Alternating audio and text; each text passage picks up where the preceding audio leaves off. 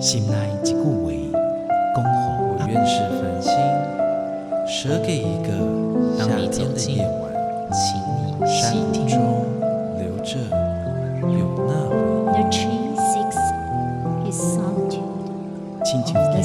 样共款的溪水，流过每一位少年家法树行，你感受过吗？文字里所蕴含的温度，你看见了吗？万音乐中所描绘的画面，现在，让我们一起听闻乐声响。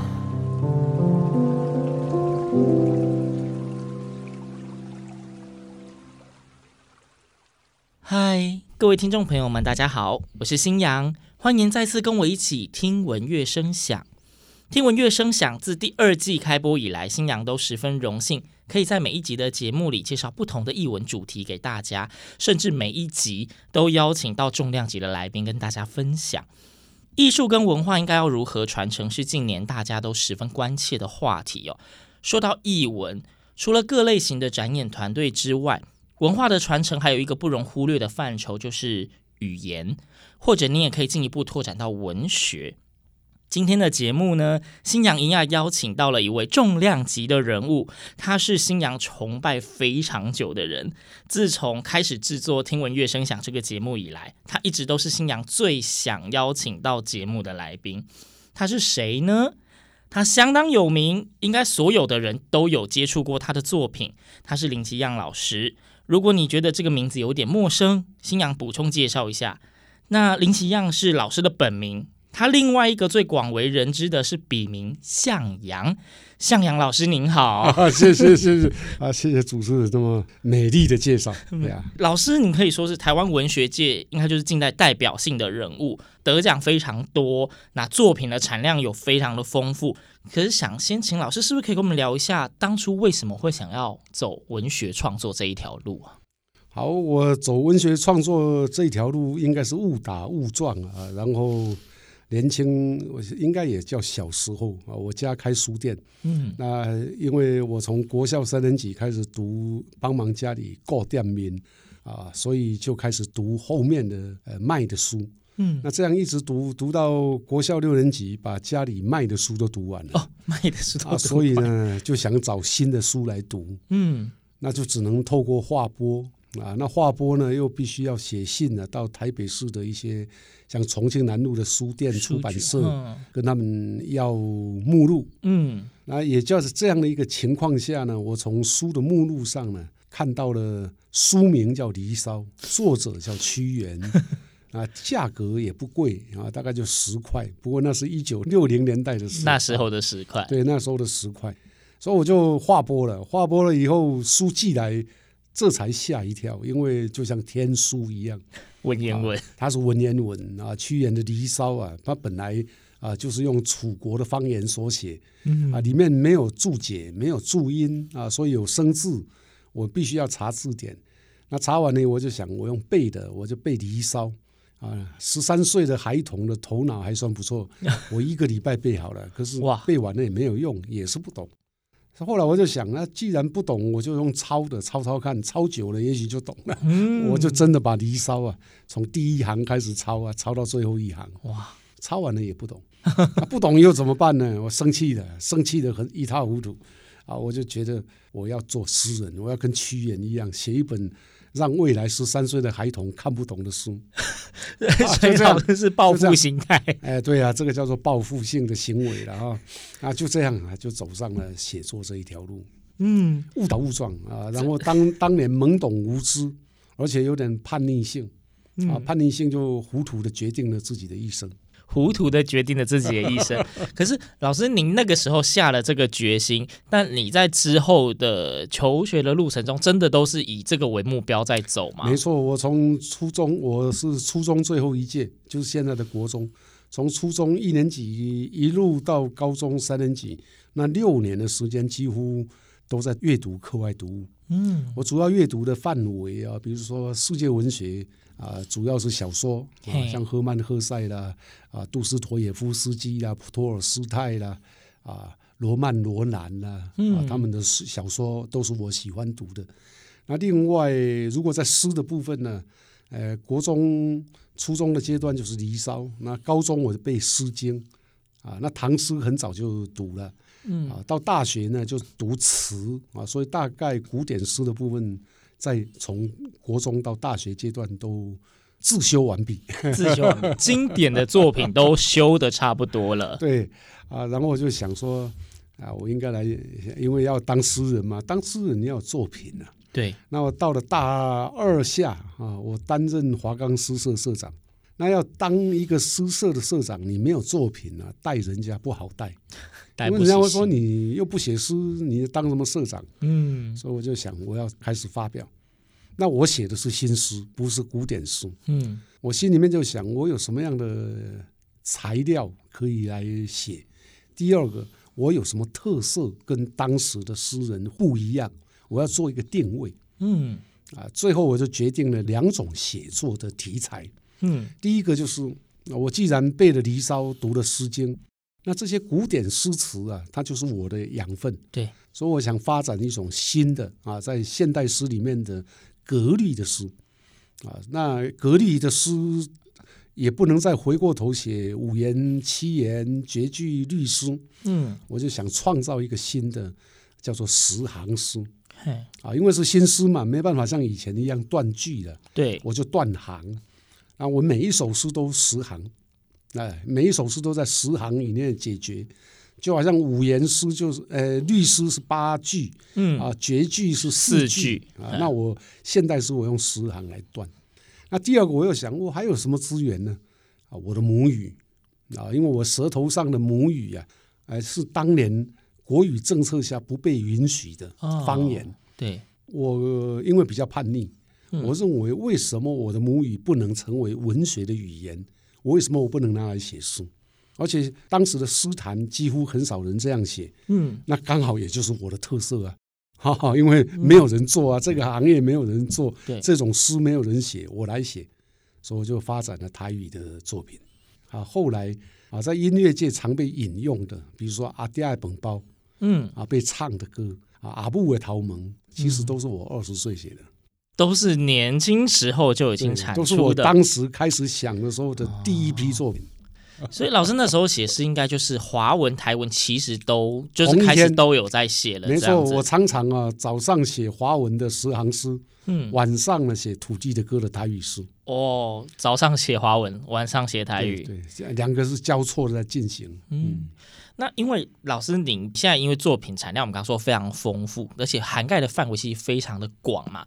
那刚刚也提到说，呃，老师开始想要寻找自己的特色，所以也用台语。那时候是华文跟台语都并进。对。但是近年我有特别注意到，老师您近年的作品基本上。那个著作全部都是着重在台文的创作为主了，华文的相对已经少很多，甚至是看不太到。那舍华文采全台文创作有特别的原因吗？呃，其实我两种都还是继续，只不过我的诗啊，其实写的很少了，越来越少。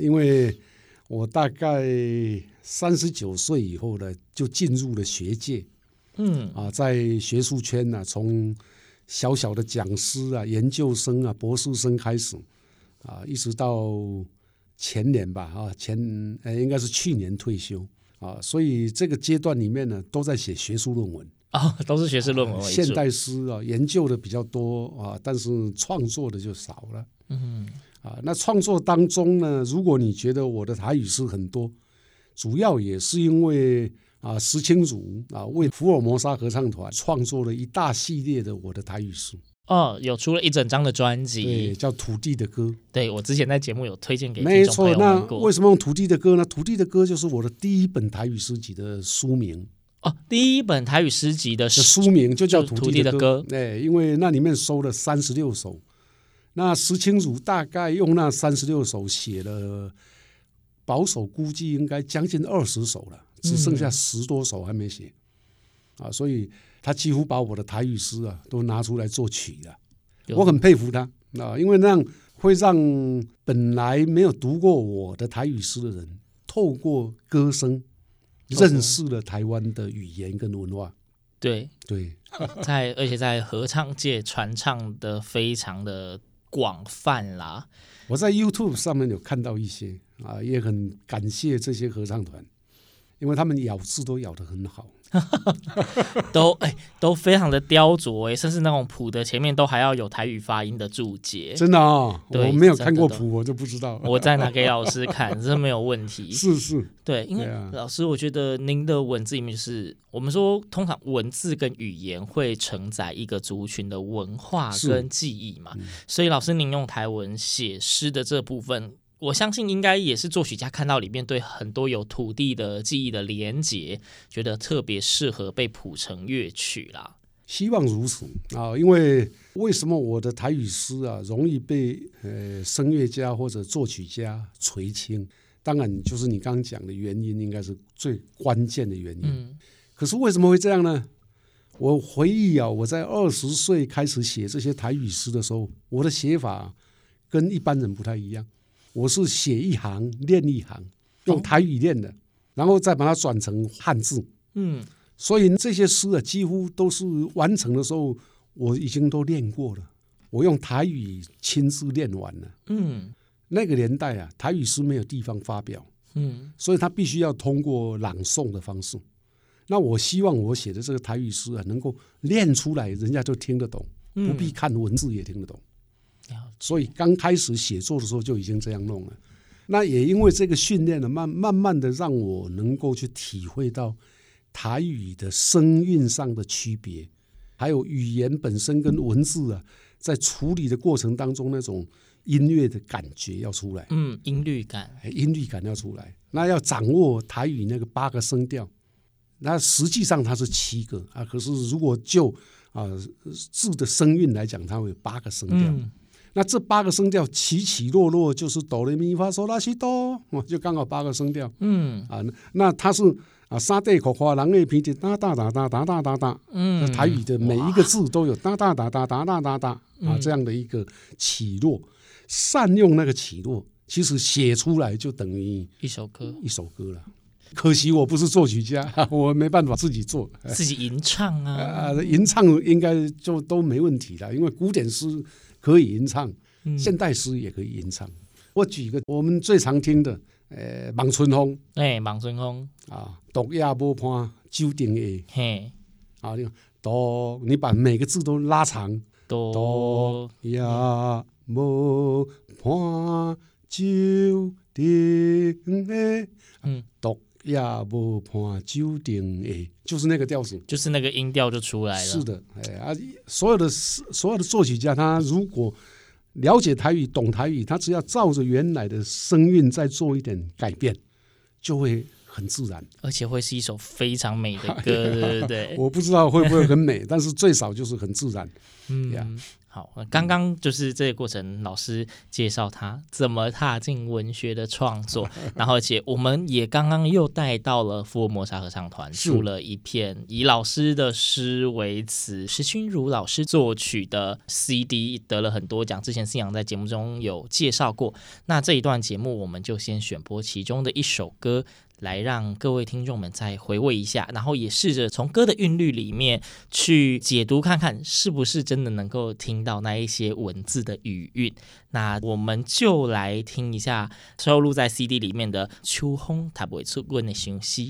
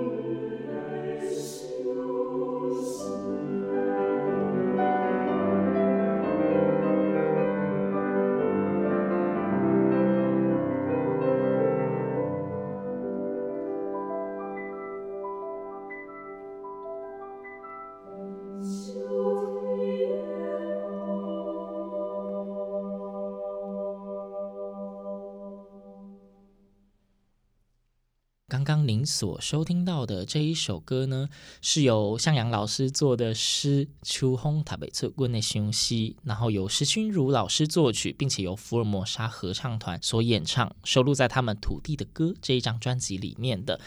旋律很美吧？你有没有从字里面就听出了非常多的风景呢？向阳老师刚刚有提到说，您其实是台湾文学界现在非常代表性的人物，甚至我们还可以说你是台湾文学很重要的推手之一。那我想，以老师您现在啊，您怎么看关于文化传承这一件事情？嗯，文化传承呢，它是一个看起来很大的工程，可是它也可以是很普通的事情。嗯，比如说啊，我们在家里啊，喜多郎跟小孩，你用你的母语讲话的时候，他就已经在传承了。哦，当我们对出生的婴儿牙牙学语，我们跟他说，你叫爸爸、阿嬷、阿公，这个时候文化已经开始在传承。所以文化基本上它就是生活，那文化都在生活里面生根。那像我们日常的生活当中啊，最常使用的啊器皿啊物品，那如果是读书人呢，他的书本啊，或者说他写的字啊，过去是用毛笔，现在可能用钢笔、用铅笔，对啊，这些都叫文化。那这些文化呢，它发展到一定的程度的时候呢，它就会成为，也可以叫学问啊。比如说写作本来只是。啊，很单纯的，我把我内心的感觉写出来。对，可是它发展到最后呢，它会变成文学研究，就是变成一个音乐也是啊，那绘画也是。那这个时候的文化就走向精致。嗯，所以从俗民的日常的文化到精致的文化，它有一段比较漫长的旅程。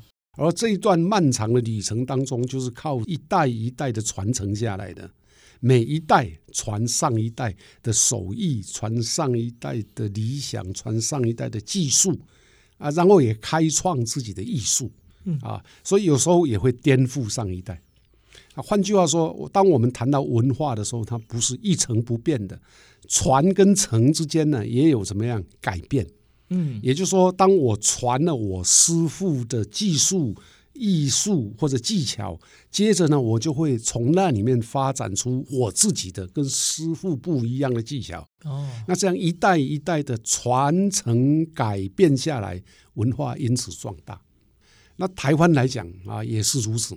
啊，比如说我们自己的土生的音乐，或者我们的戏剧，比如说歌仔戏的、布袋戏的，它也是从两三百年这样不断的下来。嗯，可是你今天看到的歌仔戏、布袋戏，已经不再是原来原来的不一样啊。那这样的文化才是比较正常的哦。如果我们一直认为我们的歌仔戏要像一百年前一样，那这个文化就停滞了啊。所以我刚刚有提到，传承的后面应该有改变。嗯，或者说革新，革新。啊，也可以叫革命。啊，就是每一代有每一代新的想法，但是呢，它的基础来自于上一代。精神，哎，精神根本的东西还在，还在。可是它在新的手法上、新的艺术主张上面或者表现上面，它有新的感觉，跟上一代不同。嗯，那就展现了新一代的生命。所以它才能继续往下发展，它不会停止啊！文化不是一潭死水，文化是一条河流啊，浩浩荡荡的这样下来啊，然后有分支啊，然后有波澜壮阔，或者有时候呢会忽然间低沉缓慢，嗯，甚至来到一个瓶颈。对啊，有时候会这样，哎，所以尤其在时代的演进中，常常会看到各种不同类型的文化，很可能真的就是遇到瓶颈，或是有人会讲说传承上的问题，或是断层就断掉，对，有的是断掉了啊。那当然，我们对断掉了会觉得可惜啊。那这幸好呢，这个社会也在改变了啊，所以。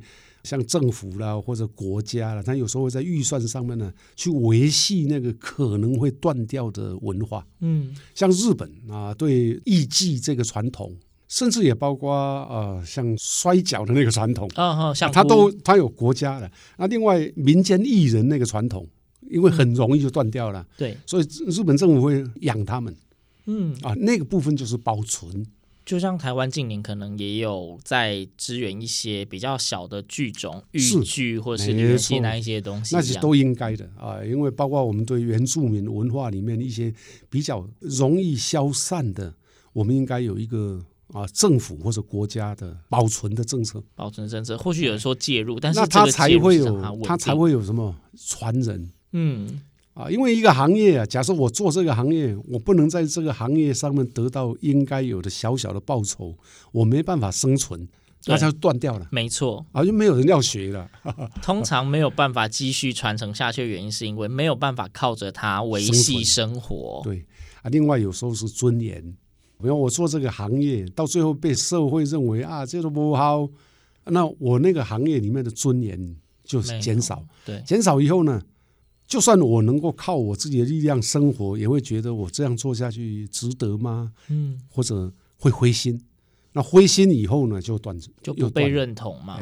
所以，我们整个社会啊，包括国家、社会啊，包括地方，都应该重视，在你这个地方里面呢，维系着这个地方的某些或者族群的某些重要的，而且可能失传的一些艺术或者民俗啊，或者。啊，包括人呐，哈，其实政府也有了，也有，他有那个认证，嗯，啊，就是国家级的，对对对，医师啊，或者什么的，啊，我我觉得这个都很必要。因为其实近年我们可以说，在台湾一直在讲一些所谓的文化创生或是文创这一类的议题，它有一部分也是想要把一些传统的工艺或是手艺，用顺应时代的改变，包装成新的样貌，让它有重新发展的机会嘛。嗯、对对。但我们回来刚刚讲这文化传承的部分，老师您觉得关于台湾的自己的文学这个部分，老师怎么看？就是因为近年好像开始有在着重关于台语、台文的一些培育或是发展。那老师您觉得这个方向如何？或是您觉得它未来还可以往哪些方向走呢？我觉得重视啊，台湾自己的文学啊，这是理所当然的。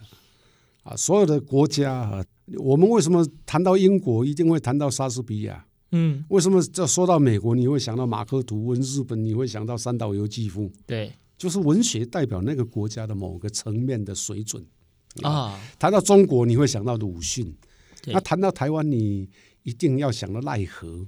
很可惜，就是我们社会里面对奈何还不是很熟、很了解。对啊，所以这就是我们的缺点。那在这个缺点上面，我们当然要去加强我们自己对台湾文学，包括作家作品的理解跟了解。所以近大概从呃一九九七年开始，台湾有开始出现第一个大学里面的台湾文学系。哦啊，在真理大学，真理大学，一直到今天，哎，一直到今天已经二十多年了。所以，我们已经累积出了包括台大、政大、清大、台师大，还有我任教的北教大，嗯啊，那到中南部的话，都还有静宜大学啊，到台南还有成功大学，嗯，有很多台湾文学的研究的系跟研究所，嗯啊，那这个就是一个台湾文学的非常良善的发展。那这样一个发展呢，对我们这个社会的最大的好处是什么？我们的学生或者我们的孩子将来，他能够真正的认识到自己的文化的精髓之一，文学是精髓之一呀。嗯，它也不是全部，不是。可是最少一个人作为台湾的公民，你不能不晓得自己的台湾文学。就好像我们啊，在台湾，我们不能不认识台湾的某些重要的艺术家，我们没办法全部认识。可是提到艺术家，你总应该有一两个你，总总得要提出一两个你拿得出，是的啊，你想得到的，你就会对这个国家或者是我们的文化有认同感。嗯，有认同感的人站在台湾这个土地上的时候呢，他会比较怎么样？骨头会硬一点，肩膀会比较高一点，能够承重，因为他会有自信。嗯，然后也因为有这些人，有这些前面的贤人的刺激，他会想要超越。比如写作的人会想，我要超越奈何，我要超越黄春明，嗯、啊，我要超越啊，包括以前啊说诗啊，余光中最好。那如果年轻人会说，我们要超越余光中，那这样下来呢，你的文学就越来越往上发展。那其他的艺术层面也是这样，画家那个部分也会是这样。嗯，所以文化有一个，我们前头谈传承跟改变，可是文化还有一个趋势是什么样？超越，超越，哎，超越现有的文化，创造新的属于这块土地更合适的文化，这是一个超越。改变不一定会超越，但是超越通常一定带着改变。是的啊，因为改变有时候会改到坏的。啊，超越不是超越，是超越现有的水平，嗯，现有的水准啊。那我基本上对于你刚刚提到的那个趋势，嗯，我觉得是非常乐见的啊。只是我认为呢，还不够，还不够，还不够啊。我们要更加强什么？更加强，比如说在基础的教育上面啊。我们的孩子，假设他从国民小学一年级读到小学六年级。他是火罗郎，不会讲火罗维；他是客家人，不会讲客家哈嘎语。嗯啊，那他是原住民的各族，他不会讲自己的族语。可是他已经国小六年级，六年级就十二岁了。对，我说的不够，就是我目前就是这样。嗯，读到国校六年级，自己家里用的语言都不会讲，不会讲，对，那这不是最大的隐忧吗？甚至听不懂。对，所以我认为台湾的文化的危机其实在这里，被遗忘。啊，你你刚刚也一直提到语言啊，语言就是文化最基础的一个东西。嗯，任何一个民族，当他的语言消失的时候，他背后的文化就不见了。背后文化不见了，那个种族讲那个语言的种族就灭族了。对，对就消失在历史的洪流里面。啊，有时候快的话两百年，啊，慢的话一千年，但总而言之就是会消失。我们看过去的平埔族，台湾的土地上不是有平埔族吗？对，没错。你现在有哪几个族，他的语言是真的完整的？都都东缺一块，西缺一块。啊，那剩下来几个大的平埔族，像噶玛兰，像西拉雅，啊，他们的语言都还要复建当中。没错。丧失太多了，语汇也都不见了，还要从不同的耆老里面东拼西凑。哎，没错啊，那能够这样的也还不错啊。可是有些族已经连找不到啊，对啊，连听都不见了啊，就是他们的族都不见了，都汉化了，嗯，就会变成是一个所谓的史前遗址。是的，哎，对对，对。哇。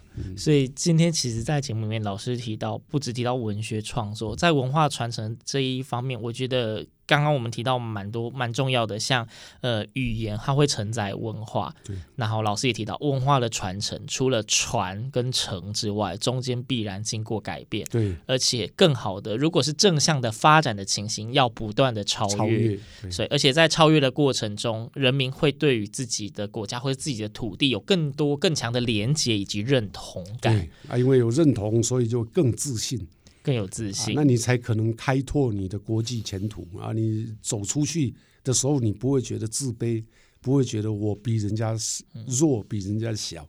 人家讲到自己国家有莎士比亚，有马克吐温，啊，当我们走出去，我们也可以讲出我们自己的代表性的人物，在各个领域上面。哎，没错啊，比如说像台湾目前。